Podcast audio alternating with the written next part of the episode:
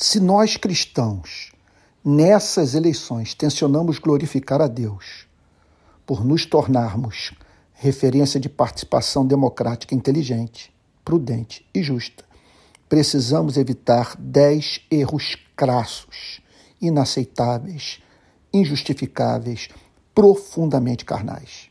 Primeiro, propagar notícias falsas. O erro de nos recusarmos a buscar a fonte das informações que recebemos.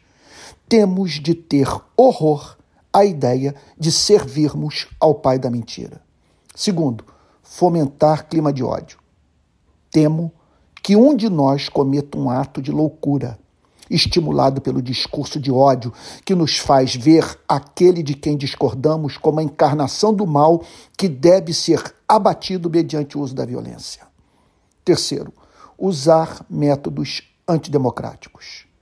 Buscarmos fazer prevalecer nossa vontade por meio do não reconhecimento do resultado das urnas, tentativa de golpe, e conflito nas ruas com opositores políticos. Quarto, banir da comunhão da igreja quem diverge da opinião política do pastor.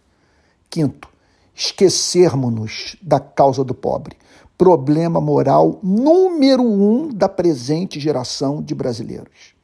Sexto, usar o púlpito como plataforma política associando o nome santo de Jesus ao candidato da nossa preferência.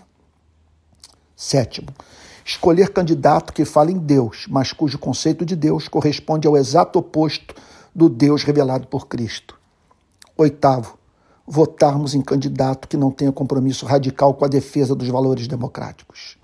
Estou entre os brasileiros que estão fartos da corrupção, mas não podemos nos esquecer jamais que somente governos democráticos permitem que os casos de corrupção sejam descobertos, julgados e punidos. Nono, deixarmos nossa escolha ser guiada por, me por medos infundados. Busque responder a seguinte pergunta: Qual evidência empírica justifica declarar que, se tal candidato ganhar as eleições, tais e tais liberdades e direitos serão suprimidos? E, por fim, décimo lugar, em nome de Cristo, isso é um outro erro, darmos apoio incondicional, acrítico, fanático, a quem quer que seja, numa eleição cujo critério de escolha será pautado pelo princípio da opção pelo menos ruim. Porque o cenário político é muito desanimador.